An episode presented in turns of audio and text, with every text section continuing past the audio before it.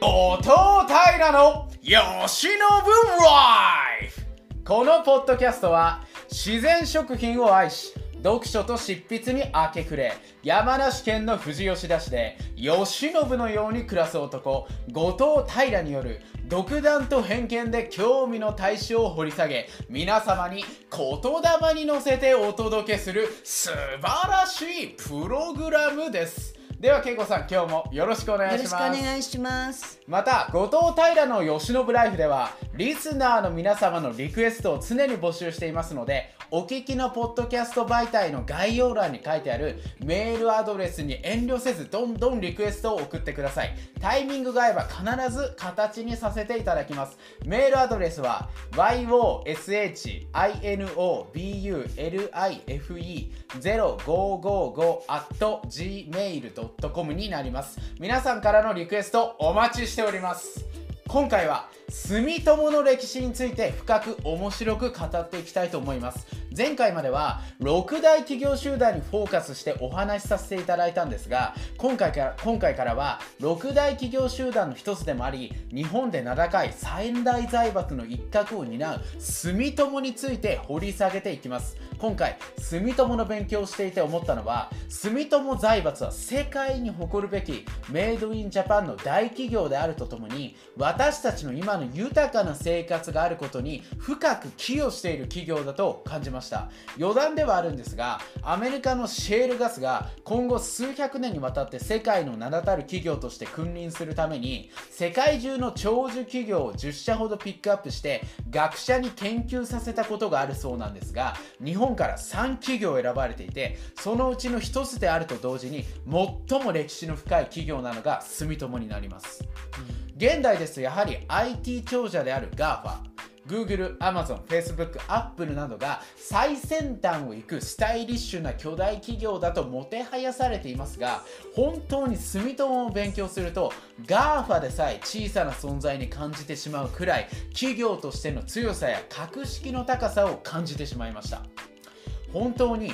大河ドラマの題材にもってこいな面白さなんです。これ以上冒頭で語ってしまうと感想だけで30分以上話してしまいそうなので本編に移っていきますね、はい。まあ、企業を作るのは人ですから今回は創業者にフォーカスしてお話を進めていきます。住友家の初代は住友小次郎正友という人でした。生まれたのはなんと天正13年西暦で言えば1585年になります。時は戦国時代。世界史では大航海時代と呼ばれる激動の時代に住友初代住友小次郎正友は生まれました。ちなみに生まれた年に秀吉が関白に。なっていますね。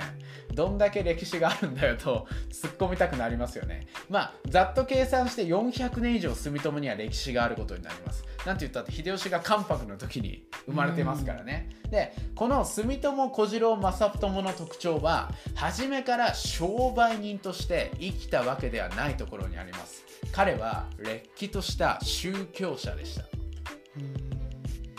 文殊院下級という法号を持ち独自の仏教思想に基づいて仏教に対する深い信仰に生きた人だったんですね。で私は今回住友の歴史を語る上でここが大きなポイントだと感じたんです。なぜならこの宗教者である住友小次郎正友が仕事に取り組む心得を制定しそれが現代の住友の事業精神にまで脈々と受け継がれているんです。この初代が作った事業精神が時代を超越して通ずる強固なものだったからこそ400年という膨大な時間の中で絶え間なく変化し住友が生き残ってこれたんじゃないかと感じたわけですよ。どうしてもこの初代が定めた事業精神を紹介したいのでそのうちの2つだけ喋りますね1つ目が商売は言うまでもないがどんな事柄についても相手の身を思いやり心を込めて行うことだ、うん、2つ目が他人がどんなにひどいことを言っても短気を起こし声高に争うようなことはせず繰り返し丁寧に説明することだと言っているんですね。400年後の今も社会に通用する誠実な優れた人格ですよね。私はここに住友400年の秘密があるんじゃないかと思ったわけですよただ初代住戸小次郎正友は順風満帆に人生を歩んだわけではなく正友の祖父は柴田勝家に仕え越前丸岡城主を務めていましたがじゃあ武士だったの。そうです。で勝家っていうのは秀吉に敗れ没落したんですねでその後一旦は徳川家に拾われる形になりましたが家が潰れたことによって浪人になってしまい家族バラバラの状況で京都に落ち延びるという苦難に若い頃に直面しています。ただ落ち延びた末にたどり着いた京都で正友は新教宗教涅槃宗の開祖である空元と出会うんですね。当時の宗教界の状況としてはさまざまな新興宗教がウゴのタケノコのように勃興して自らの正当性を確固たるものとするために宗派同士で争っていたんですが正友は空元の教えに従って釈迦如来の教えを信仰するものとして共に手を携える態度を示したみたいです。この器の大きさに持ち前の才能が加わり新教宗教涅槃宗内で頭角を現し幹部にまで正友は成り上がりますここまで聞くと落ち延びた京都で宗教にはまったように感じられるように思うんですが、実は幼少期から両親に仏教の道に進むように育てられ空前という名を幼き時に説法の僧に授けられたという逸話がある人物でもあります。それに正友が傾倒した涅槃宗は新興宗教の中でも群を抜いた信頼があり当時の天皇である五陽性天皇五水与天皇の2代にわたって開祖空元とその息子が構想として認められていたんです。なので正友には本物を見極める力があったんだと思います。要は時の天皇に認められている新興宗教だったんですよ。なんで、まあ、オウム真理教みたいなものではないと、まあ、思っていただければと思いますね。でただそんな涅槃宗もですね多宗派から強烈な嫉妬妬みを受けていたので五陽性天皇が死去したタイミングで涅槃宗への攻撃が始まりました。うん幕府に他州の僧侶たちが涅槃宗とはキリシタンと同じ風紀を目指す真理つまり新たな考えを持っている危険な宗派だと訴えたんですね。これを受け入れた幕府はなんと涅槃宗解散を命じ幹部は全員牢獄に送り込まれました、正友は京都から千葉に島流しにされ役職まで剥奪されました。戻るべき涅槃宗という場所さえ失った正友は自らを宗派に属さないが僧侶の精神があるを意味する因外社門と名乗り独立独歩の姿勢を示したんです。さすがは住友の思想であると。そして俗人生活に戻った正友が始めたのが薬屋と本屋だったんです、うん、ここからいよいよ商人となる。んですね不二家という屋号で薬と本を売る現代人の私たちからしたら不思議な組み合わせの商売を始めたわけですが当時は本も薬も最先端の事業だったんです。なので参入しやすかったんでしょうね。ただ一つ言えることは正友には先見の明があったんですよ当時出版物といえば僧侶や公家などの上流階級が読むものでしたが当時寺院に勤めていた出版の職人集団が独立する動きがあったんですね。要は版画のようにあの基板に字を彫る人。でそれを紙にする人。すって紙を本にまとめる人がお寺に専属でいて僧侶や公家のために経典なんかを作っていたわけですよ。そんな彼らが独立する動きがあったものだから寺院が密集した京都は出版業の巨大センターになりこの流れに乗じて商売を正友はやったわけですよ。この激動によって多くの人に書物が親しまれるようになっていったんですね。正友は自らを因外社門と名乗り宗派に属さないが僧侶の精神で生きていると発言したこともあり主情サイドという全ての生きとし生けるものを悟りへと導く考えを大切にしていたので出版業を通じて正しい教えを多くの人に伝えて主情サイドへ一歩でも近づきたいという情熱も感じますよね。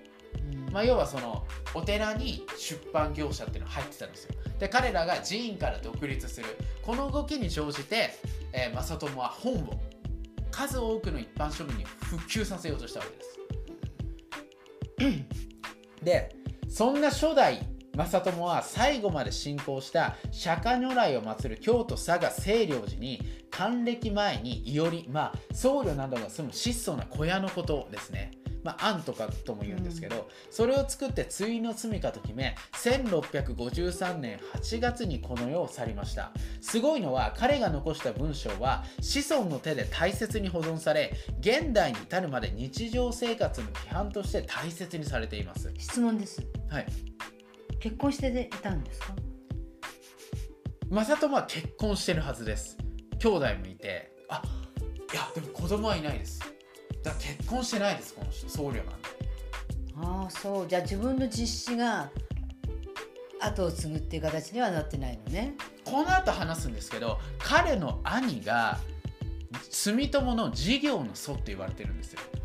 これ第2回で話すんですけどちょっとこの人って住友のどちらかっていうとこう内部事業精神。要は魂住友の魂を作った男。そう、ね,、宗教家で。で商売も別に薬屋と本屋をその超巨大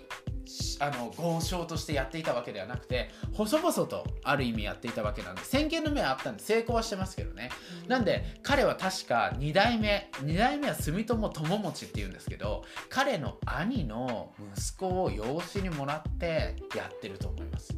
てかやってます。はいまあ僧侶なんで当時あの要は再退するっていうのは僧侶の考えなかったんで、ね、はい、女性を遠ざけるというイメージですので、まあそうですよね。親鸞とかからやっと始まったわけなんで、まあ、でも親鸞から再退してるんでまあでも彼には子供がいないのは間違いありません。でまあえー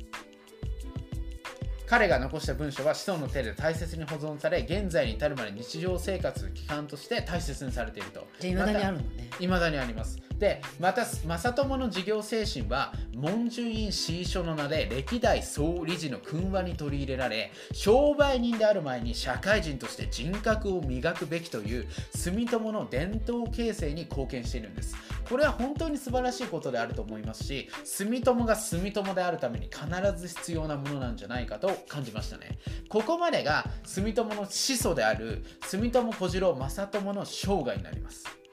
まあ、私個人の感想としてはあの巨大財閥の始祖なのだからとにかく金儲け金儲けの気合が入った豪商のような人物なのかなという先入観があったんですが、想像と全く違う僧侶としての生き様を最後まで守った清廉潔白な人物だったんだと衝撃を受けましたね。住友を語る上では外すわけにはいかないので一番最初に正友を語らせていただきました。まあ結局最後に残るのは正友のような人間が人生で学んだ教教訓などの無形資産なんだなと、まあ、改めて思わされたっていうのは私の今回の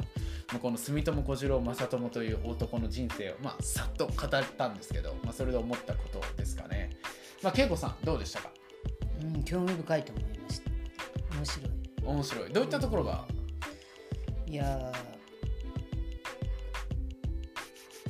まあ、歴史もかなり古いんだけども、はい、あのやっぱりそういう宗宗教同士の嫉妬とか、はい、そういうものがあってやっぱりこう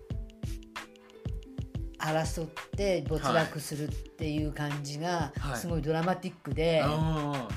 面白いなって思ったし。本当にドラマとかにしたら面白そうじゃないですか、住友の歴史。まあ巨大でもかなり昔の話ですよね。だって1600年とかの話ですよ。天正13年。大正じゃないですから天正ですからね。だってまだ秀吉がバリバリ総理大臣やってたみたいな時に生まれてる人なんで。それが今も続いてるんですよ、ね、だからいくら私からしたら GAFA とか Google とか Amazon とか iPhone とか作ってると言ってもおそらく住友の人からしたらこれだけ濃い歴史を持った巨大企業ここだけなんですよ。だから本当にメイドインジャパンですしもう日本の魂が詰まった企業。でまあその始祖が宗教者であったっていうところはすごいなんかやはり人としての人格が商売に一番影響するんじゃないかなっていうのは。その京都に、はい。逃げたっていうか、はい、そのがまあ一番のきっかけだったのね、やっぱりお寺とか、はい、そういういっぱい集まってるところだからね。はい、うんまあなんで逆にその勝家がやられたっていうのがまあ、だから人生、まあ、人か万事最王が馬と言いますが、まあ、どっちに転ぶか分かんないんで、まあ、やっぱ一喜一憂するもんじゃないですよね。彼がもし京都に落ち延びてなかったら今日の住友はなかったと言っても過言じゃないんですよ。すごい歴史のドラマ感じません？ちょっと本当今回は勉強しててもうスケールがもうハリウッドみたいなスケールなんでもうぜひ大河ドラマにしたら NHK いいんじゃないかなって思いましたね。まあこれで今回は本編は終わりになります。これで第4回後藤平の慶喜ライフ終了となります。次回からは住友の成り立ち、今後どうなどを商売にしていくんですが、そういったことについてさらに深く語っていきますのでお楽しみに。今日もお聴きいただきありがとうございました。ありがとうございました。